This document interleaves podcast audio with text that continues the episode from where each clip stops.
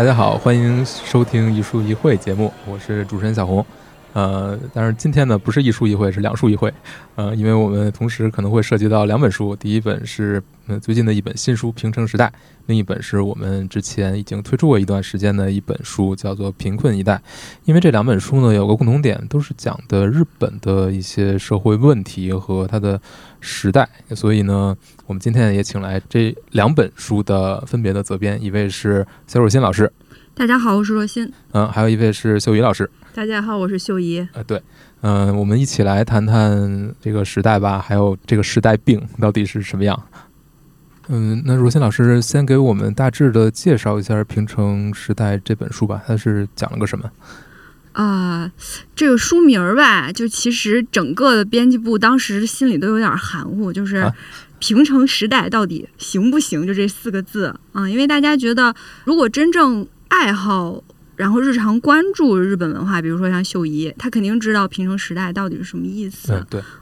但是如果说日常不太关注的话，就觉得平成时代，包括大家见到书的都知道啊，这个书上就除了译者那个名字以外，只有这四个字，没有封底文案，没有附题，什么都没有。就这东西到底是什么意思？害怕大家就是一打眼儿一看，哎呀，不懂，算了，不买了。就是其实是有这样的担心，因为这书名的解释成本感觉有点高。日本是现在全世界唯一还在用年号纪年的方式在做立法的，就是平成是日本的呃年号，嗯它其实离我们现在很近很近，就大家可能有关注新闻，现在是所谓令和嘛，前一个就是平成，从八九年到二零一九年，反正就是差不多是整整的三十年。对，然后《平成时代》这本书其实是讲了这三十年的。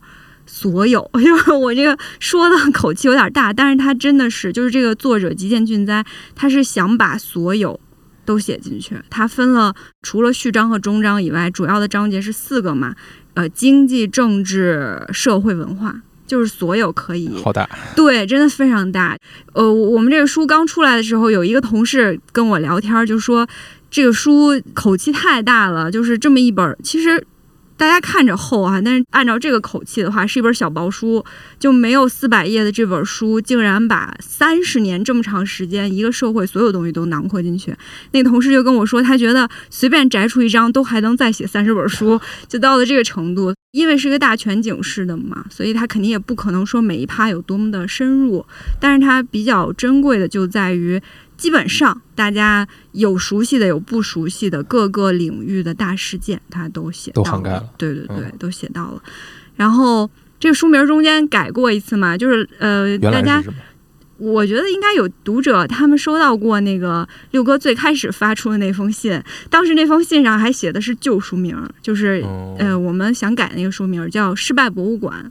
然后它的副题叫《展陈日本平成时代》。就这样的话，大家可能就有一个缓冲吧，先有一个印象，这是讲失败的一本书，这基调能定下来。好像也更吸引眼球一些。对，就是有噱头一点点。嗯整件事情的执行者是秀怡，没有没有，我不是执行者，代为沟通。对对对对对，因为秀怡是日语非常的好嘛，然后她代为沟通，去跟那个吉健先生的版权方嗯、去沟通，但是作者吉健俊哉他看到这个书名就是不太愿意，而且他也有很多的其他的这个要求，就包括我们以前封底有一句话，那句话他也不想让它出现在封面，他就想封面上出现“平成时代”这四个字，嗯。他应该也有他的一些考量吧。就是嗯当时我们大家聊天还说，因为吉健在日本也是极其有名的社会学家，对对对嗯，而且他社会地位也很高。他以前嗯是东京大学的副校长，嗯，当过一段时间，对对对，嗯，而且龙休了，好像是。对对对对，而且也是非常关注日本，包括战后，包括当代社会发展，还有就是他很关注媒介发展，所以他有一点公共知识分子的感觉，是大家经常能够见到他写一些文章的这么一个人。脸比较熟，呃，对，脸也比较熟，然后也是一个著作等身，就是他有很多书，呃，很多文章的这么一个人。然后当时我们还就包括译者，译者很关心他的这个译的书会不会受欢迎啊，或者是大家看了能不能感兴趣。然后当时大家聊天还都说，哎呀，大牛果然是 就跟别人这个个性不同啊，他他就可能比较严谨啊，或者是比较挑剔啊，或者是怎样。但是回过头来，就包括这个书出来以后，就把样书寄给一些朋友啊，或者是一些老师啊什么的，大家也都普遍会有一个感觉，就是虽然“平成时代”这四个字可能你需要去理解它背后的意思，但是“平成时代”确实是作者给自己起了一个很恰切的书名。嗯，他确实是在写一个时代，用很大的野心。嗯嗯，谢谢若心老师。那小雨老师给我们大致讲讲《贫困一代》这本书吧。贫困一代，我觉得这个书名好像还挺抓人眼球的。嗯，对，其实就写的是日本不能说贫困的一代吧，书中定义的是十八到三十五岁的没有一定积蓄的年轻人嘛，所以他应该不能算是一代，而是各代各代都会出现这样的人。这个年龄段，对对对，这个年龄段。然后这本书就讲的是这些人的一些困境吧，而且还有一些社会对他们的误解，以及作者想要为他们澄清的一些事实，包括作者在最后也提出了一些能不能有一些方法来改善这些人的困境。贫困一代的作者是个社工，对吧？对对对，他是个非营利组织的一个理事负责人吧。嗯，自己本身就是也接触到这些实际的贫困的青年。他一开始是做这个社工或者是义工或者这种慈善类的事业嘛，然后他做这些事儿的过程中，实际接触到这些青年，就觉得这个是一个大问题。但是可能社会的援助啊，或者说是大家关注的目光都还没有集中到这一方面。嗯，大家可能还只是关注残疾人、关注老年人，然后关注儿童，但是没有关注实际上是社会中坚力量的这些年轻人。所以他觉得应该写这样一本书，就是吸引一下大家关注的目光嘛。就写作的初衷还是想要呼吁吧。他其实。本身也不是一个专业的社会学者，他可能也提不出什么有效性的改革的方案、改正措施。而且确实就是假设他是一个社会学者，他可能也提不出来，因为这个不是一个人能够做的一个事儿，这甚至不是一个政府、一个国家能够做的事儿。但是他就是还是想先让大家关注到吧，先面对到问题，然后才能去想方法来解决嘛。我觉得这是他的初衷。嗯，像他之前也写过一些类似的，呃，可能不是围绕青年了，可能围绕老年人的书。对他那本叫什么《下游老人》，就是写老后破产，就是呃老了之后没有能力来维持自己的生活，包括退休金很低啊，甚至可能老了之后还要还房贷，房贷还没有还完，然后甚至无家可归的一群人的生活。所以贫困一代就是预备军。对对对，就是因为年轻的时候你其实没有攒下足够的积蓄。包括你年轻的时候，可能也是在透支自己的健康，透支自己的能力，然后老了之后，不管是财务上也好，然后身体上也好，能力上也好，其实都没有足够的储备，导致了一个老后透支的状态。他那个开篇那个图还挺震撼的，就是三千六百万人的那个贫困青年的预备军，三千六百万。对，要是按一比十，因为日本人口大概是中国的十分之一嘛，要一比十的话，三亿六。他那个图本身就是从年轻往老了画嘛，给你感觉说没有哪一个层级是完全无忧无虑的，就是因为这个社会结构性的问题，所以他在很年轻的时候已经可以望见他日后可能会进入老后破产的那一波人。人家说安逸的生活一眼都可以望到头哈，就是未来是依然安逸啊。但是看那个图就觉得真的是。贫困的生活，未来依然依然是贫困。对，就是这个预期非常非常差。哎，贫困一代这个书写作的时候是在平城还是领河？平城，二零一五年还在平城。哎，对，应该是二零一五年。嗯，应该是，肯定是平城。所以他面临的这些问题也是在这个时代积累下来的。对，我觉得是是。我觉得是整个时代的比较丧的一个缩影。对对对，就是腾飞已经在昭和结束了嘛，然后进入平成就是下滑了嘛。下滑了之后，生于昭和末期的人和生于平成初期的人正好赶上这一波了嘛。我们和你们，就如果是在日本的话，正好赶上这一波了嘛。所以你要用一个词来形容平成的话，你们会用下滑还是停滞呢？我不知道哎，我甚至不知道能不能用失败来定义它。怎么算是失败呢？因为我觉得。如果从经济层面看，它跟昭和比肯定是稍微失败，但是文化，我觉得它又是一个有些方面开花的一个时代。我反而觉得它是一个慢慢的不再那么日本的一个一个时代。哎，这是怎么说？因为好像就是比如说在昭和的时候，大家全力搞生产嘛，嗯，然后像战后，因为日本是在战争方面失败的一个国家，但是他们仍然有很强的这个民族主义的意识，就是说虽然我们在战争这方面失败了，但是我们仍要在世界上抬起头来。那我们从哪方面抬起头来呢？就从科技、呃什么文化，然后什么艺术教育这方面。嗯包括他们的宪法也改成一个和平宪法，他们当时就很自豪嘛，说我们是第一个世界上建立和平宪法的国家，我们在和平这方面一定要做到世界领军。这种民族自豪感是在的，特别逗。我觉得他们一直就是有一种不论在哪一方面，我们一定要胜出的一种感觉。然后他们在昭和也确实做到了嘛，成功的战后复兴了。然后在经济方面也好，包括在艺术方面，其实他们也是有领先世界的部分的。但在就是平成之后，好像他们有点被迫放弃这种感觉，然后慢慢的就不再那么卷了，好像开始躺平了，好像开始接受我们不是一个能够领先的状态，或者说是，他们不是也很卷吗？东亚三卷 里边亚儿 不是也卷但是我觉得对，但名我觉得列其中吗？是，但是我觉得他们的卷是怎么说是遗遗物是遗产，而不是说现在年轻人真心想要，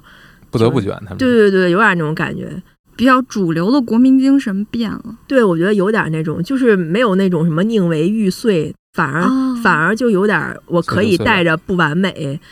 带着不正经，在现实面前低头了，是吗？对对，就我可以接受，好像他是一个很糟糕的状态了，但我就这样过了，又能怎么样呢？甚至可以把这种很糟糕的状态展示出来，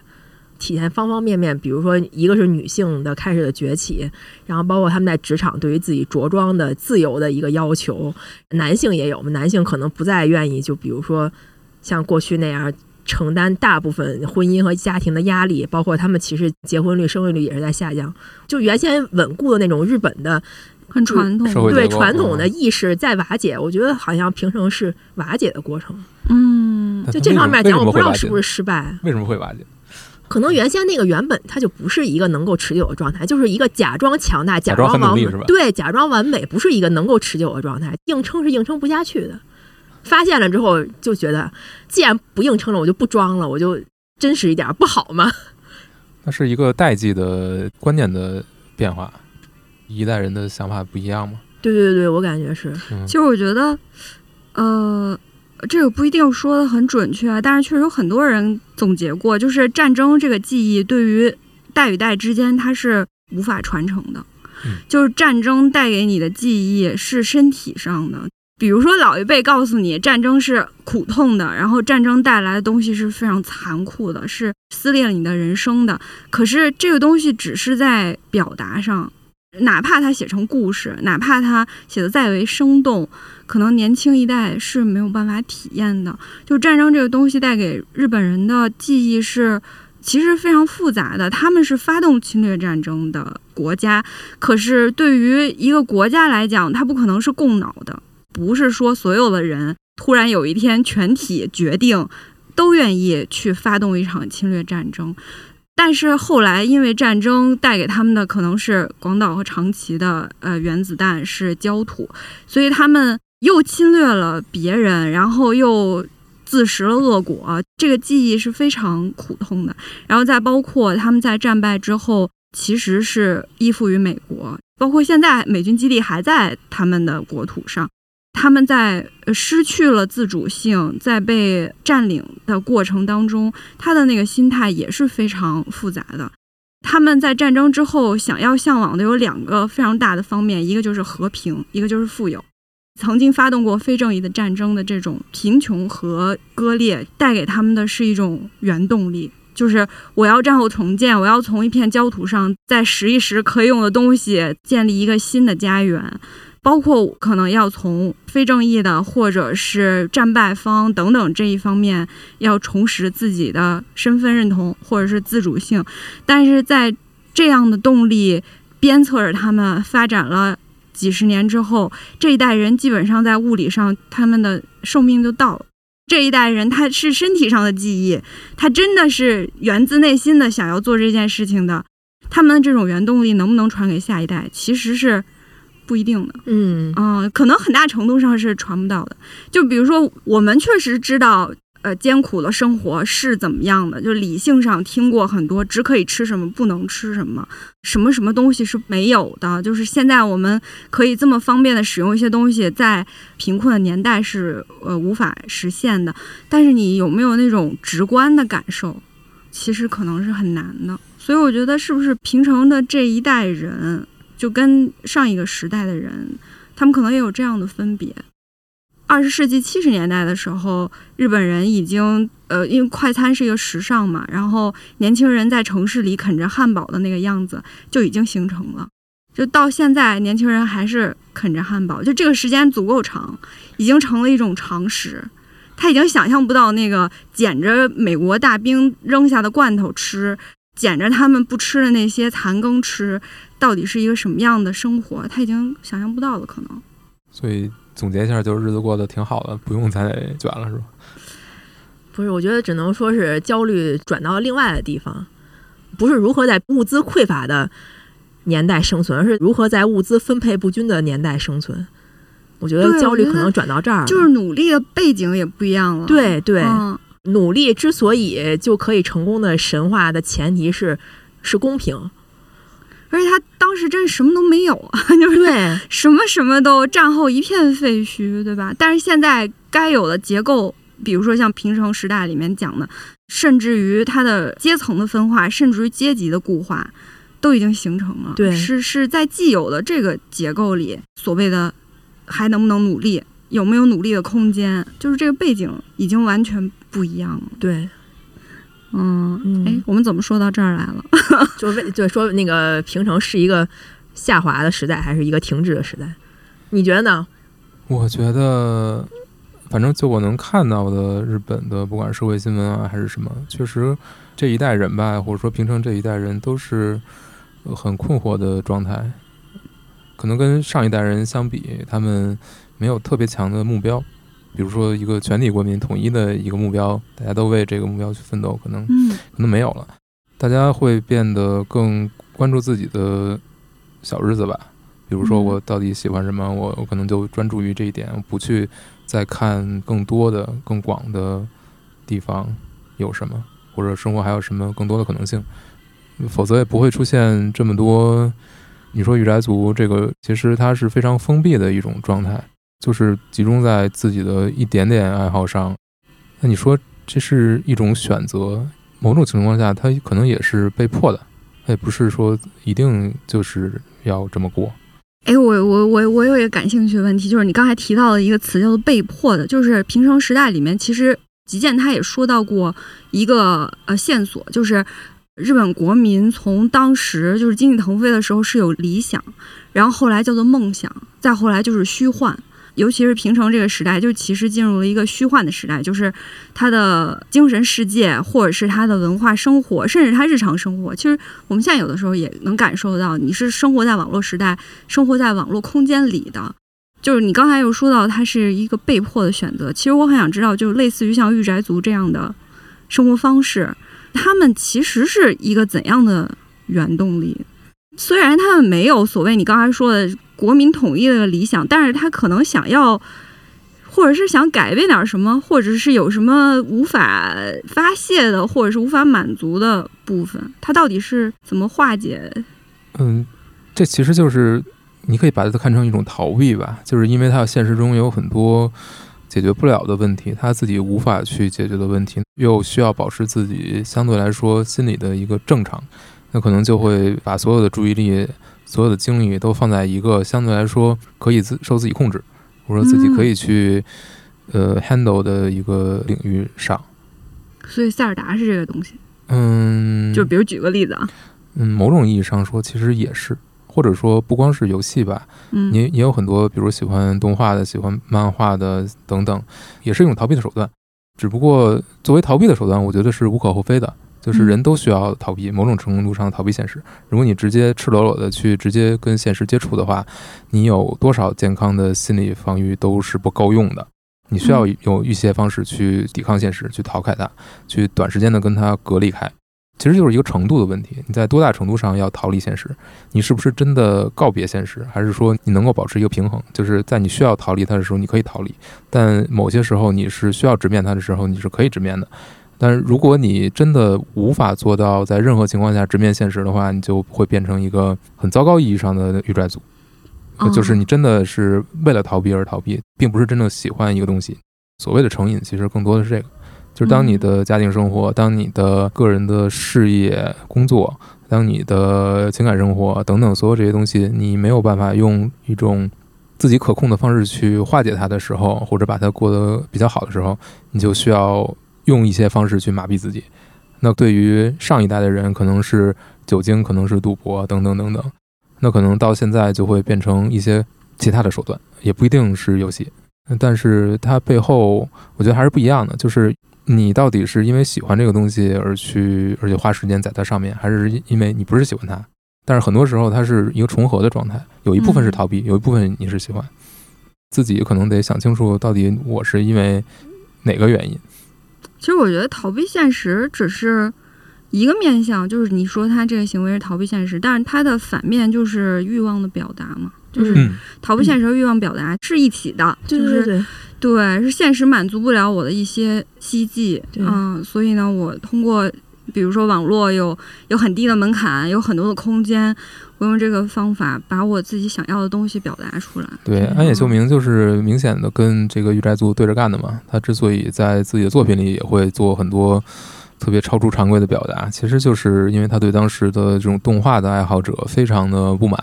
就是因为那些人是想在他的作品里找到一些发现，但是他其实是不认同这种把自己的作品作为一个逃避世界的出口的这种行为的。所以，这算不算是现代人的通病？就什么方面？因为现代人就太太相信理性了嘛，什么都理性先行，然后用理性框住自己，在这个理性之外，好像其他东西都变得很不应该存在、不正常，所以才会有你刚才所谓的欲望的表达。正因为他没有一个合适的发泄的渠道，然后在一些犄角旮旯搜寻出口才能表达的一些东西，就演变成了，比如说御宅族把自己框起来，或者说是其他的什么，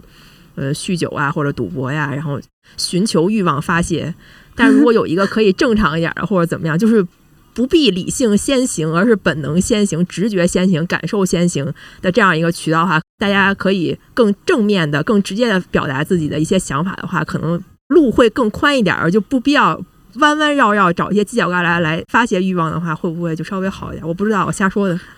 就是可能因为那个东亚的整个文化，不管是日本还是我们，其实都非常压抑嘛。就是大家很少能够表达自己更个人的、更个体化的体验或者更真实的想法。社会上是不鼓励这些东西的。当你真的想要去说一些实话的话，其实会被视为怪胎，会被视为异类，也会受受到一些非议。大家都希望能维持一个表面的端庄，但是因为人不是这个样子的，所以你装来装去，最后就自己就拧巴了。然后你有很多更真实的需求无法正常表达出来的话，你就只能用一些绕弯路嘛，嗯，弯弯绕，然后去表达，其实你也表达不出来。就是年轻人一代一代已经不一样了，就是在。日本理想的时代，如果他有真正的欲望，比如说我要赚够多少钱，我要让自己的生活更好的话，他可以去真正的把它作为，对，就他可以把它实体化。我觉得日剧的那个状态也很不同，你能感觉到以前有很多特别中二热血的日剧。逻辑非常的简单，你就冲，就是就是这种感觉。尤其是大家不是说那个日剧日剧跑，对不对？就是啊，只要他开始跑，他一定能赶上。不管是追女生也好，不管是这件事情最后需要跑才能够赶上什么截止日期，对吧？你知道他开始日剧跑了，那个热血的音乐一响起，对吧？他这事儿肯定能成。但是整个这个机会的空间，所有的红利。在那个理想的那个阶段，甚至后期在梦想的阶段，他是可以跑出来的。他不需要再寻找一个阴暗的角落，把它结构好，然后把它表达出来，把它蒙在怪物之下也好，把它蒙在未来的某一年也好，都不需要。只需要在自己日常的生活中努力就好。他的欲望可以被实体化，嗯。但是等到所有的这些增长点都被使用过了之后，啊，就是寻找不到继续开拓的，可能还有，但是很窄的这些路径之后，他可能确实只能在虚拟的世界里重新再建一个新的自己的世界。就是以自己所有标准都是自己来制定，道德标准都是自己来制定的世界，这样的话，他才能够直面自己内心那些所谓阴暗的方面，或者说不能够被发泄的欲望那种感觉。我觉得就是在虚拟世界里，想要重新建立一个完整的新世界的这种世界观的欲望，恰恰是因为现实世界的结构太过固定了。嗯，我觉得贫困一代也在说这个，包括平常时代也在说这个。从很具体的角度，比如说这个世界上到底存在着怎样的雇佣关系和雇佣制度？日本的年功序列，还有它终身的聘用制度，你失去了应届生被招进大公司的机会，对吧？你一旦成了一个非正式的雇员，成了一个合同工或者是一个临时找到一份工作的人，你就很难再改变自己的这个，就跟那个游戏似的，你只要选了一个。不对的模式，就好像你已经完全明白，你已经跳不到那个平行的另外一个模式里去了。如果是这样的状态的话，确实你没有办法日剧跑出来什么，你只能是在虚拟世界里建一个完全不同的世界观，架构一个属于自己的世界。就是在平行世界的呃分岔口走到了一条路，然后另一条路你就再也回不去了。反正我读平成时代的时候，我有这种感觉。是不是日本的规矩太多了？就平成是一个反日本的时代，也觉得他们好像意识到了这一点。就是原本他们认为理所应当的事情，比如像刚才若心说年功序列也好，然后或者说是那个终身雇佣，对终身雇佣，还有比如说婚姻之后就男主外女主内这样的，就他们意识到不是一定要有这种既定的模式，然后不是一定要有这种规矩在先，所以就开始打破嘛。可能对我们来说，这好像是一个。很理所应当的，就没有必要一定要这样。但是对日本人来说，他们那种根深蒂固的，比如说现在还有很严格的前后辈上下级的关系，就对他们来说，这就是一个枷锁和诅咒一样。对我们来说，好像可能谁先进公司，谁后进公司都无所谓，可以随便直呼名字呀什么的，可以勾肩搭背啦，然后可以娶去怎么着的。但是在日本。真的就很难想象，对他们来说就是一个很严格。你怎么能这样？就比如说，如果我跟比我大的人挽着手啊，直呼他的名字，在日本就觉得不太可能。就他们这种很严格的东西，对他们来说是一个需要被打破、需要被推翻的。然后在平成时代，他们就是慢慢的在推翻这样一些东西。那你觉得他们推翻这个之后建立了什么呢？不知道建立什么，可能我觉得可能不需要主动推翻的。对，可能也不需要建立什么的。原本就应该是什么都可以。现代社会以前可能原本就是什么都可以，但是现代社会之后，比如人定了很多，比如说现代国家出现了，然后什么制度出现了，然后什么法律出现了，道德标准也提高了，之后人就建立了各种框架，把自己框起来，活动的领域也好，包括大脑的思考的范围越来越窄了，就是人慢慢把自己禁锢起来了，把自己扭曲起来了，扭曲成现在一个状态。可能日本是。不能说最扭曲吧，日本是以一种独特的方式把自己扭曲起来了，但是到平成，他们可能就觉得是一个需要打破和突破的破碎的时代吧。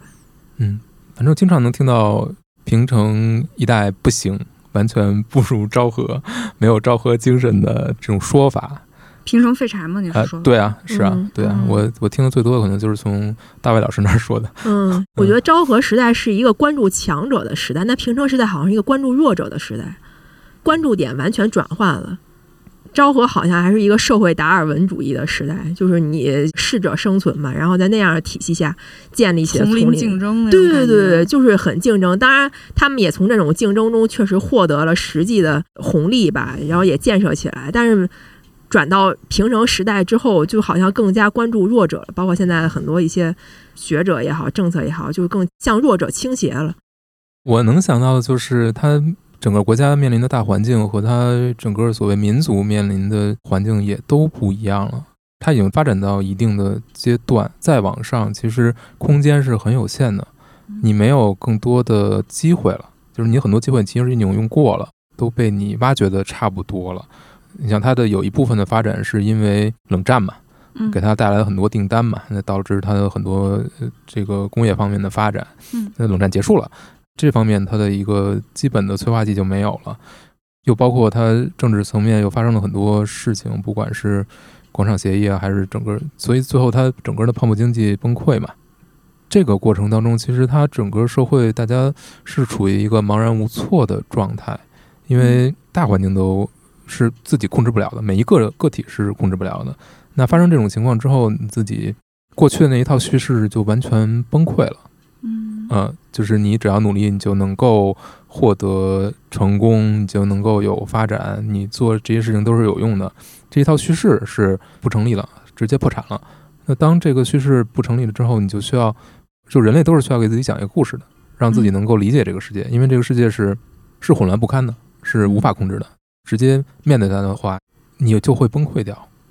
因为你无法承受这种混沌和不确定。所以你需要有一个叙事。那在过去呢，是整个国家、整个民族有一个统一的叙事，我们只需要按照这个叙事来去谋划自己的人生就好了，大体上是说得通的。当然，你可能有人比较幸运，有的人比较倒霉，但是大家会有一个基本的共识，就是你努力你会有回报。嗯嗯，但是这个前提是建立在国家整个往上走，有很多机会，然后很多整个趋势都是好的。那当这个前提不存在了之后，这个趋势也崩溃了，我们每个人就得建立一个属于自己的叙事。我的人生是要往哪个方向去走？要怎么把它走下来？我理想中的生活是什么样的？我能不能实现它？就需要每个人自己去找我的故事是什么样子。那这个就很是很难的一件事情。当很难的时候，那大家可能就会想一些办法要去排解。我不知道我这个人生要怎么走，我也不相信你们说的那些话了。嗯那我要怎么办？我是躲起来，就像鸵鸟一样把头埋起来，还是说我要去硬碰硬？大多数人可能就要装下鸵鸟，不然可能我的精神就崩溃了。你觉得这也是平成废柴的逻辑？他可能是被迫的，某种意义上，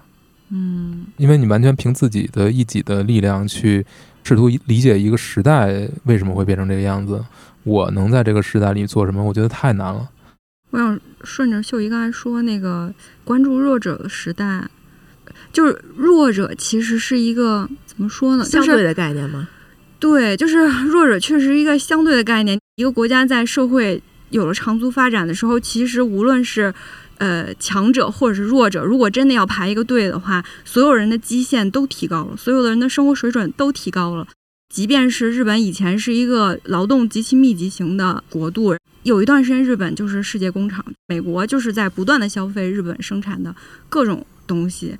当时那个傅高义不是写日本第一嘛，就是在一九七九年的时候，那个时候是，呃，就有一种叫做日本特殊论，全部的资本主义发达国家都在经受着大滞胀、大衰退，都已经哀鸿遍野，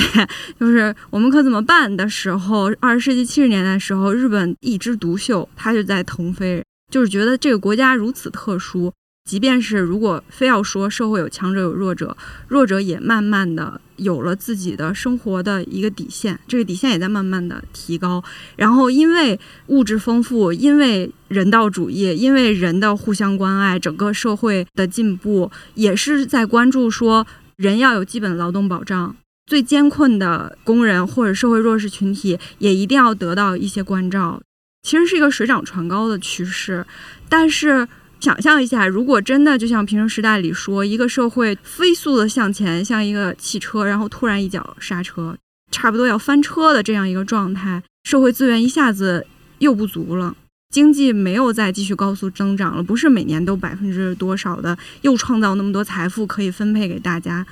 的时候，谁会首先被放弃？还是这群人，还是排在队尾的人？一方面，他们自己的积累还是不如排在对手的那些人那么多；另一方面，他们寻求机会的能力，在要倾覆的这辆车上保全自己的能力，可能确实相对来说他们依然很弱。但是社会意识已经起来了，是一个文明的社会，是一个发达的国家了，肯定还是会有很多的学者，就包括《贫困一代》这本书，也是因为大家已经有这个意识，我们是一个文明的发达的社会。可是他们经济发展脚步已经慢下来了，已经有些人要被忽视了，要被甩在后面了。就我觉得平城突然开始有了这么大量的书写，老人退休了之后该怎么办？女孩子怀孕了之后该怎么办？包括儿童贫困，还有什么留守的孩子该怎么办？做临时工的年轻人该怎么办？万一遇到黑心企业该怎么办？是因为他们身上最先感受到了社会的变化，也许他在非常微妙的时候已经体现在了他们的生活状态里。但是如果你真是回到二世纪七十年代，全世界就像秀姨刚才说的丛林社会，大家都弱肉强食的那个感觉，就刚刚开始发展的时候，整个社会意识其实没有在追求福利，因为生活水平也没有到一个程度。大家都从很饥饿的过程中走过来，现在就不同了。刚才咱们也聊到说，如何定义一个时代的失败，就是如果要是真的把视角放在这些对社会变化非常敏锐的人身上，确实是总是会看到很多这种看起来是很丧的一些书写。越看越觉得日本这个时代这三十年，怎么好像全部都是不开心的？我觉得是把这部分放大了。哎，其实我们三个都是就是染指过《平成时代》这本书的人，对，嗯染指过。这是词乱讲的。这、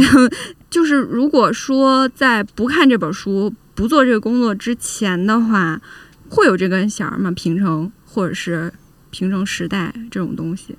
会有这个概念在吗？有的，因为他们还现在还是用这种旧的年号纪年，对计算的方法。像我那会儿去日本留学的时候，他们会要求你提交的资料的时候就写年号，你是平成哪年生的，而不是以西历的方式计算。所以我觉得你是平成哪年生？平成二年，平成二年生的。对，然后我就当时记得写了好多次平成二年生，就已经刻在脑子里了。我的整个目前为止的人生其实是和平成基本重合的嘛，就这个概念对我来说还是挺深刻的。在读这本书之前，但是可能不是像这本书写的这么全面。文化方面还是有有感受比较深，像政治方面和经济方面，因为不是我特别熟悉的领域，所以还好吧。文化方面感受就是他写的，其实跟你感受不一样，会是这样的吗？他写的我感觉其实是平成初年，特别是平成前十年的，嗯，主要的是八九年到一九九九年，对，一九九九差不多吧，顶多到两千年前后吧，就是这段时间写的比较多，后面可能就稍微少一点。哎，你能说说你的印象中的平城的文化跟他书里写的有什么不一样吗？其实我觉得三十年是个非常大的跨度。其实这个篇幅如果写三十年的话，真的很短，对对吧？就是不到四百页写三十年，所以他肯定是有自己的建构在里面，他想看到的部分。你觉得平城的文化是什么样的？我觉得他写的可能还是更多的想要跟昭和连接的紧密一下吧，嗯包括动画也好，然后音乐也好，可能就是突出跟昭和的对比。嗯但是后边的话，我觉得平成的作品可能更隐喻会少一点，更关注作品的本身吧。我记得你有一次说挺有意思的一个话题，就是你觉得昭和其实是有有大师，哎，不对，哦，我想起来，就是比如说电影和嗯文学。感觉昭和时代的大师是一抓一大把的，就两只手根本数不过来那种。你现在让我说的话，能说出一堆。但是平成时期，比如说著名的导演、著名的作家很少，也不是没有啊，但是就是那种能在世界范围内有声誉的就很少。嗯这方面讲，可能他有一点衰退吧，他进入一种平庸化。嗯就是我之前因为听到一个说法，包括也不能以昭和平成这个跨度，就可能是以古典和现代这个跨度来说，嗯。就是古典时期，包括整个世界来说，有很多大师，当时是有很多的精英的，但是好像进入现代以后，学术平民化了，好像为了让更多的平民能够接触到知识，就是一些专业领域的人，他们的写作会更偏向往下走，而不是偏向往上走。就这好像导致了整个的文化就是一个下行的状态，优秀的作品和那个顶尖拔尖的，甚至撑开学术边界的那种、那种现象可能更少了。嗯可能不是平成昭和或者说是日本这一个领域的现象，而是整个世界的现象，就是它一个学术平民化嘛。嗯，所以我也不知道跟这个有没有关系吧。嗯，就是但是其实这也是两面的现象，就是以前可能可以接触精英文化的毕竟是少数，但是现在可能它有浓度或者是所谓的质量见仁见智，但是确实更多的人可以接触到更多的文化产品。我们现在自己的体感就是觉得，比如说你喜欢的一个人，你隔壁桌的那个人可以完全不认识。嗯，对对对啊，就我们两个人的世界有弊，嗯就是是在我心里，我觉得他已经好的不得了。我觉得他应该是一个风靡世界的人，明明也有很多跟我一起为他疯狂的同好，但是你发现就跟你一桌之隔的人完全都不知道你在说什么。就比如小红老师在说什么，我就完全不懂。对啊，是这么一个状态。就是我觉得他们不是说那个平成时代日本没有赶上的两趟车，一趟是全球化，一趟是互联网。无论是全球化还是互联网，其实它都是去中心的，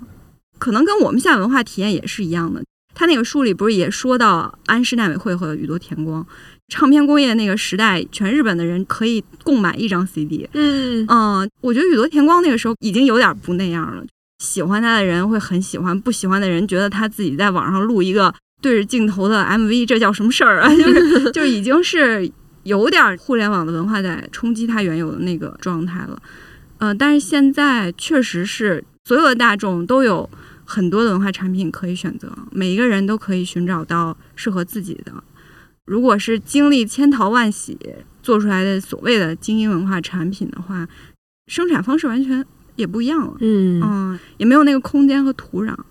我觉得现在可能很多人也很抗拒吧。我喜欢的东西竟然和你喜欢的，或者是我喜欢东西竟然和妈妈喜欢哎，就是 喜欢的一样是吗？对，就是有的人可能会找到同好是开心，但有的人可能也通过哦文化产品来张单拒否。对对对对对对对。这是什么意思？同单拒否，这个是一个日语词，会在推特上经常看到。嗯，比如说呃，我和你可能喜欢同一个明星吧，但是有人如果写了同单拒否，意思就是我拒绝。喜欢同一个明星的粉丝来关注我，嗯。哦，就这种让我安安静静的喜欢这个东西，啊，对对对不要打扰我，对对对跟我聊。或者说他就是不愿意和别人喜欢一样，就是不愿意和别人分享嗯，同一个人吧。嗯。就是他愿意这个人只属于他自己，尽管这个人其实是属于所有粉丝的，但是他就是要营造一个假象。就是这么一个去中心，然后个性化的时代，想要在万人空巷，把他称为大师，可能也很难了吧？就是你你把他称为大师，肯定有一群人来打你，他嗯，凭什么是大师？我不觉得，我觉得我喜欢的人才是大师。那所以，以这个趋势是昭和跟平成一个很大的不一样吗？就是技术的发展导致表达的门槛变低了吧？什么样的人都可以有机会在大众面前展现自己，然后什么样的人也能够获得自己的一些簇拥、混战的现象吧？就是、嗯哎，这个事情其实可能也不光是在文化层面。吉健在那个《平成时代》里也写说，其实昭和是个非常长的时代，它是以裕仁天皇，呃，嗯，六十四年，对，应该是日本历史上在位最长的对一个对对天皇就是所以昭和是个非常复杂的时代，它又有国际形势就是这种变化，然后也有战争，然后又有战后重建。但是把昭和和平成放在一起的时候，他们更喜欢关注战后重建的部分。因为那个时候非常的爽嘛，非常的辉煌，我们从一片焦土，然后慢慢腾腾飞了，对吧？是这么一个过程，所以，呃，他们有人认为说昭和它是有一条主线的，吉健说是像一条山的脊线一样，就是它聚集到，比如说，它不是里面有讲到皇太子大婚啊，然后他们开奥运会，他们开世博会。只有更辉煌，没有最辉煌，就是好事儿接连不断的来，然后所有的那些其实是有社会的裂痕，或者也有一些问题，都被这些烈火烹油的这些好事儿把它给掩盖了。但是到了平城，有一些历史学家就认为平城是属于一个你想写历史都不知道该书写些什么的时代，嗯，就是他们认为说本身这件事情就值得书写。松散。在史家写历史的时候，因为当代史本来就不好写嘛，因为你离它不够远，退后的不够多。但是在这种情况下，就是你写平城的时候，你甚至不知道该拣选哪些东西去写，这个本身就是平城一个很大的特点。嗯嗯，只能全面而没有重点的，嗯铺我觉得，开了写。我觉得其实这个跟日本人的性格也有关系。泡沫经济破裂之后，就进入平成最开始的时候，因为在进入平成之前，泡沫经济最鼎盛的时候，无论是他们的股市还是他们的地价都非常疯狂的时候，他们当时不是有一个说法要买下美国嘛？嗯，我觉得电影都不敢那么写，就是真的是一个非常有命运感、非常矛盾的一个镜头，就是前一秒钟，也许你还要买下洛克菲勒中心。泡沫经济崩盘以后，大家遇到的很多的切实的困境，比如说最开始失去十年的时候，包括书里也写说，山一证券的那个社长泪洒记者招待会。然后其实以前有一个他们很喜欢引用的日常的百姓生活的场景，就是个人的生活已经破产了，但是还背着一大堆的房贷，没有办法，可能甚至要结束掉自己的生命。前期发展的那么快那么好，然后突然的一下子，当时提出失去的十年，就是日本人自己给自己提出的。就是我觉得他们可能面对的这个落差也极大，然后他们国民性里确实有一部分是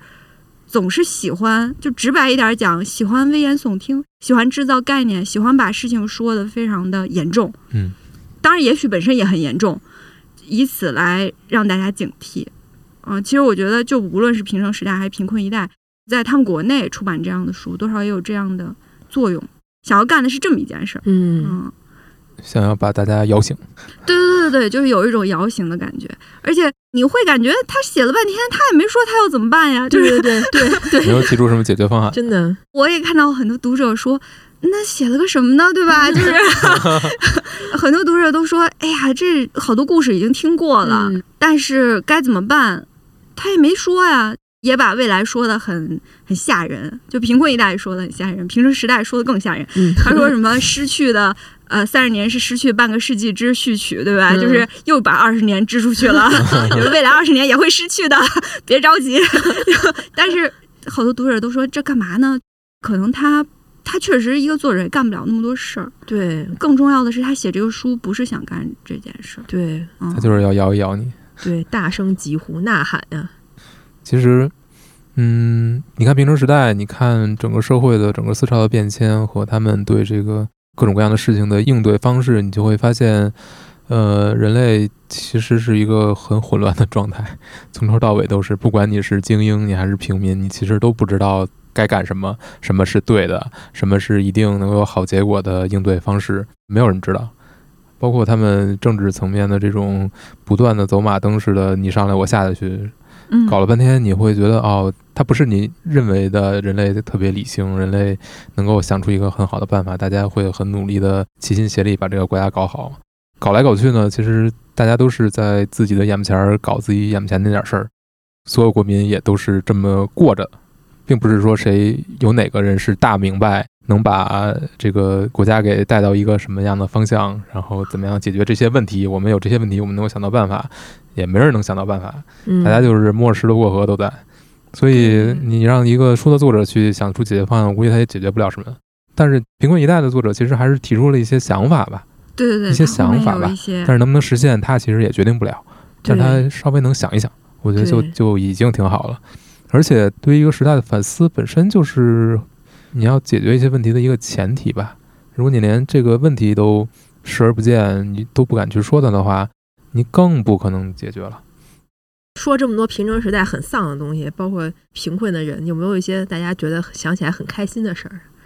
平成时代吗？这三十年，对对对，我先说吧，因为平成时代的文化给了我很多的激励，至少让我有动力学习日语这门语言。就是嗯就是他这个文化输出，我觉得是很给力也很认可的，这个就不用多说了。就是如果没有这些文化输出，我是肯定不会有动力去学一门外语的。对比一下其他国家，其他小语种国家吧，比如说我之前曾经还试图学习过德语，但是德国的一些文化产品其实没有日本这么丰富嘛。它可能是有一些成熟的电影或电视剧，但是对一些初学者来说，它是没有什么，比如说像动画这样很日常的一些对话，能够让你去很迅速的进入这个语境，它没有。所以说，我觉得而且他好像也没有这种跨文化传播的野心。对对对，嗯他就是想打造一个完整的一个成熟的作品，没有一个文化输出的野心，所以我觉得平成给我最大影响是这个吧，让我熟练掌握了，也不能熟练，掌握了一门外语，就是说出来，然后谦虚回去了多么。正能量的事情啊！谢谢平成时代的文化，那你觉得他是有这种文化传播的或者文化渗透的野心吗？我觉得他有。是一个集体的意识吗？我觉得有，就是从战后开始，因为他战后失败了嘛，他确实想要从换个赛道，对科技、科学、文化，包括和平这方面，想要站在世界的先列，他是有这样的意识的。那方面失败了，我们这方面要崛起，所以他后来比如说搞什么奥运会啦，然后大阪世博会啦，然后建这建那了，我觉得都是这方面的一些展示吧。对，就是好像是说从两千年到二零一八年的呃，十八年内日本获得了十八项诺贝尔奖。哦，因为那个时候我记得好像是有一个大概的新闻的这种噱头或者是标题，就是说日本平均每年都有一位诺奖获得者，或者是一项诺奖收入囊中。我觉得这几年国人对日本的印象也非常的两极化，可能有一部分因为我们有一段时间是非常热衷于学习日本的嘛，它生产了很多家用的就家电啊什么的。其实我们生活里就有很多，就比如说冰箱啊、什么电视机啊、什么这些的。所以，呃，再往后，因为它进入失去的三十年了，大家不怎么关注它，然后有那个印象呢，就停留在了它，比如说有一段时间认为日本第一，或者是东亚之光，就停留在那个时候了。还有一些，就可能接触失去三十年这个说法很多，就走向另外一个极端，觉得说，呃，日本。是不是不怎么行了呀？就是啊，经济衰退的是不是很厉害呀？大家是不是就想象他的状态极其贫困啊，或者什么？所以在我记得好像是一八年的时候，这个新闻就还蛮受到关注的。尤其是可能大家觉得，哎，日本不是在大衰退之中吗？在科教方面，在科研方面，其实还是有蛮多建树的。嗯。所以我们对日本的认知也是一直在摇摆的，有时候觉得他们还是各方面在领先的，另一方面又会觉得他们可能因为少子化也很严重，可能很快国将不国了。其实你想要形成一个印象非常容易，嗯，而且想要形成一个印象，这个印象就会变得非常鲜明。我觉得他们写这些书也是挺重要的一点，就是无论是什么鲜明的印象，到最后都可能会被推翻，因为现实生活确实非常模糊的，你没有办法用几个词。把它给定下来。就刚才秀姨说平城会不会有所谓开心的事儿吗？我觉得其实，因为它经济是进入一个停滞期了嘛。以前可能是极高的经济增长率，他们以前还希望能够到百分之五，类似这样。可能平城就是比较停滞的，实际是百分之一，非常平的状态。但是你要说有没有积极的方面，其实它可能也给后世会有一些借鉴的意义，因为。他把他的劳动密集型的产业转移走了，就是他也不再像以前那样做一个呃完全生产、完全依靠外贸，就是进出口这样的一个国度了。然后，包括日本对环境的保护，在生产过程中付出的环保成本也越来越高，劳动力的成本也越来越高。在进入平城之后，就这些因素可能也是让他。经济没有办法再像以前那样高歌猛进的一个原因，整个现状已经变成这样了，他们不得不应对这些，就是如何在高的各方面的成本，包括就刚才小红老师说，呃，劳动力不足，要不然就是老龄化，要不然就是少子化，然后在劳动力不足的情况下，他们怎么能够再保持自己在某一些产业的一些优势？记得以前好像看过一个故事，就是说。日本的经济结构也在不断调整嘛，全球化之后有全球的供应链，生产的各个环节也也不断的向全球去转移。其实它很传统的一些家族企业啊，包括他们生产的关系啊，包括以前家族企业之间，就比如说什么经销商之间或者是供应商之间，其实是会消耗很多的，就成本。他们要互相 cover，就是如果这事儿卖不好的话，但是因为我跟你是老交情，我还要继续不断进货，我还要继续帮你，就是很多东西可能不是以市场的规律或者利益为先的，这些东西在全球化里面都被迫的去打破了，就是一个旧的这些观念体系应对新的市场，无论是应对成功应对失败，但是他们都留下了一些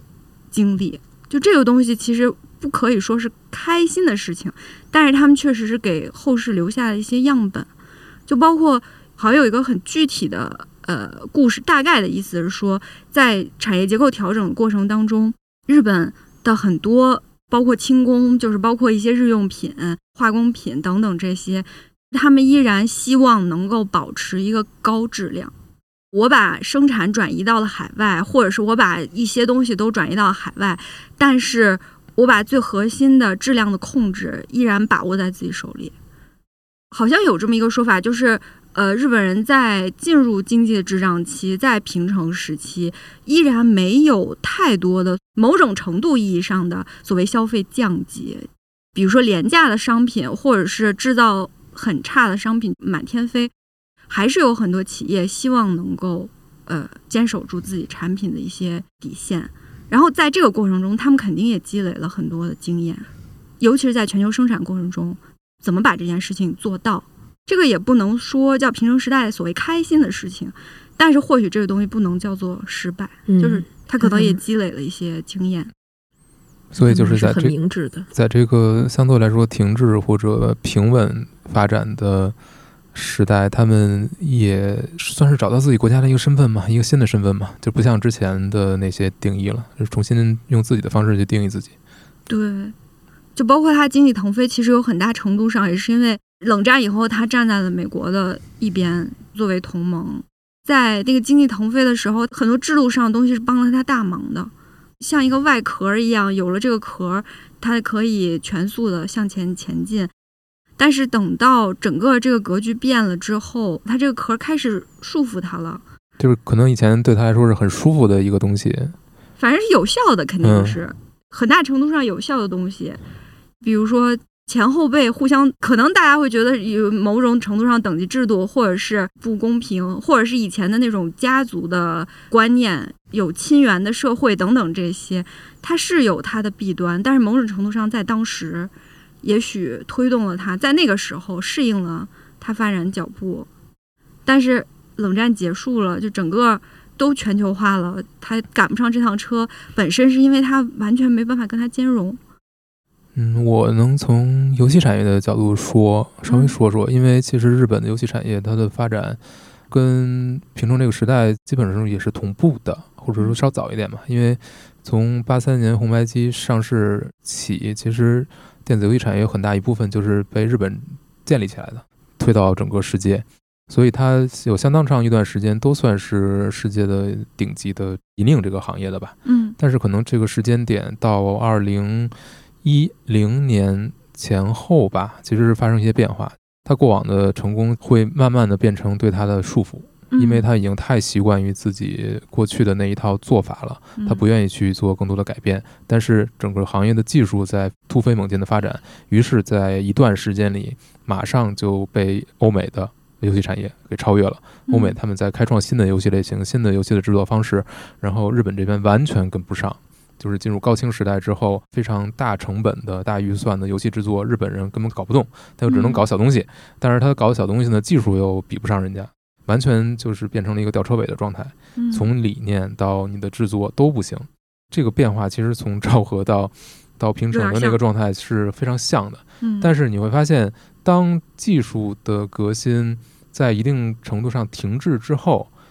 啊，日本人马上又超过来了，嗯他又超车超回来了。为什么呢？就是因为技术的发展是总有一个瓶颈，或者总有一个点，是你到那儿之后再往前就很难再走了。嗯但是在大家都达到这个点了，可能日本慢慢追上来了，我们都进入 HD 时代了。然后西方的很多设计呢，如果只是以技术为核心的话，做出来的东西是没有意思的，嗯就是很工业化、很流程化、很罐头化、嗯很没有灵魂的。然后这个时候你会发现，那些手工的部分，嗯那些真正匠人的部部分，嗯他真正花心思的那些部分，又会变得非常非常重要，非常非常欠缺。但这一部分反而是日本人最擅长的那个部分，嗯他善于把小的东西做好。嗯而不是追求一个特别大的、特别技术层面把摊子拨开的那么一个状态。标准化系统他做了很多呃很香甜的这些东西，嗯很有很强设计感的东西，有独特个性的东西。嗯你会发现这个东西才是游戏里面最有价值的，或者说最重要的那个核心，就是这个魂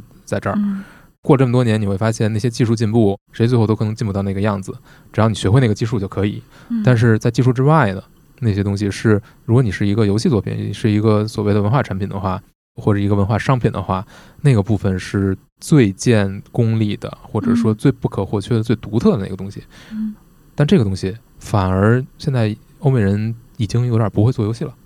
就是做出一个东西就是被喷 公式化、嗯。流程化，就是你都是流水线做出来的，嗯，你都是一个没有灵魂的东西，它不好玩。这是最可怕的。所以你说日本游戏它从过去到现在，它有什么特别多的变化吗？在技术层面是一个缓慢追赶的过程，但是它在怎么做游戏，要做成什么样子，它其实没有特别多变化。